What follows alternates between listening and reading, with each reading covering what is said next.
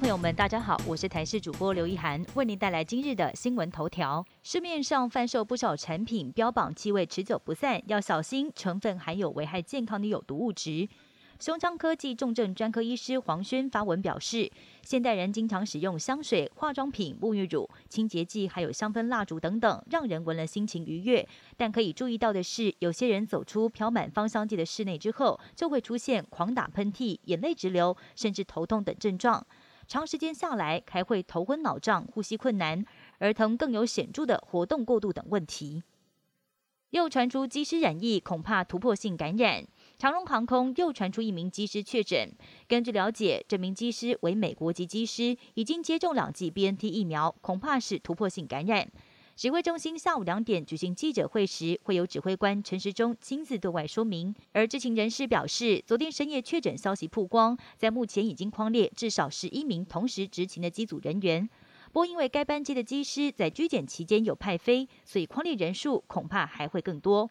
军工教渴望调薪。行政院长苏贞昌在今天将要正式拍板明年军工教调薪案。原本人事行政总处有两个版本，分别建议明年调薪百分之三或者是百分之四。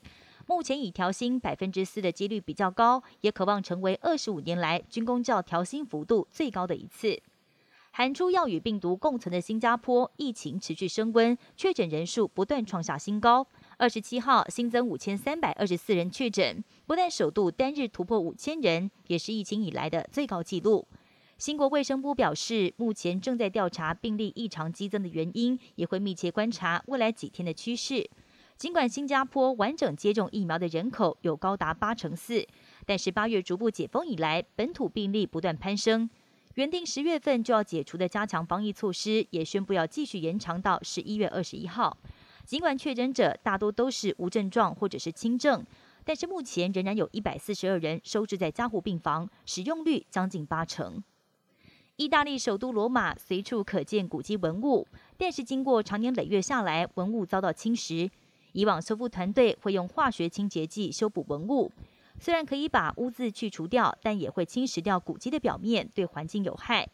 现在，意大利科学家培养了细菌军团来吃掉成年老垢，既环保又可以避免伤害到古迹。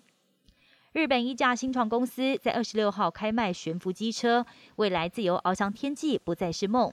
但是这部悬浮机车要价不便宜，每一台售价大约是台币一千八百九十四万，并且限量贩售两百台。以上新闻由台视新闻编辑播报，感谢您的收听。更多新闻内容，请锁定台视各界新闻以及台视新闻 YouTube 频道。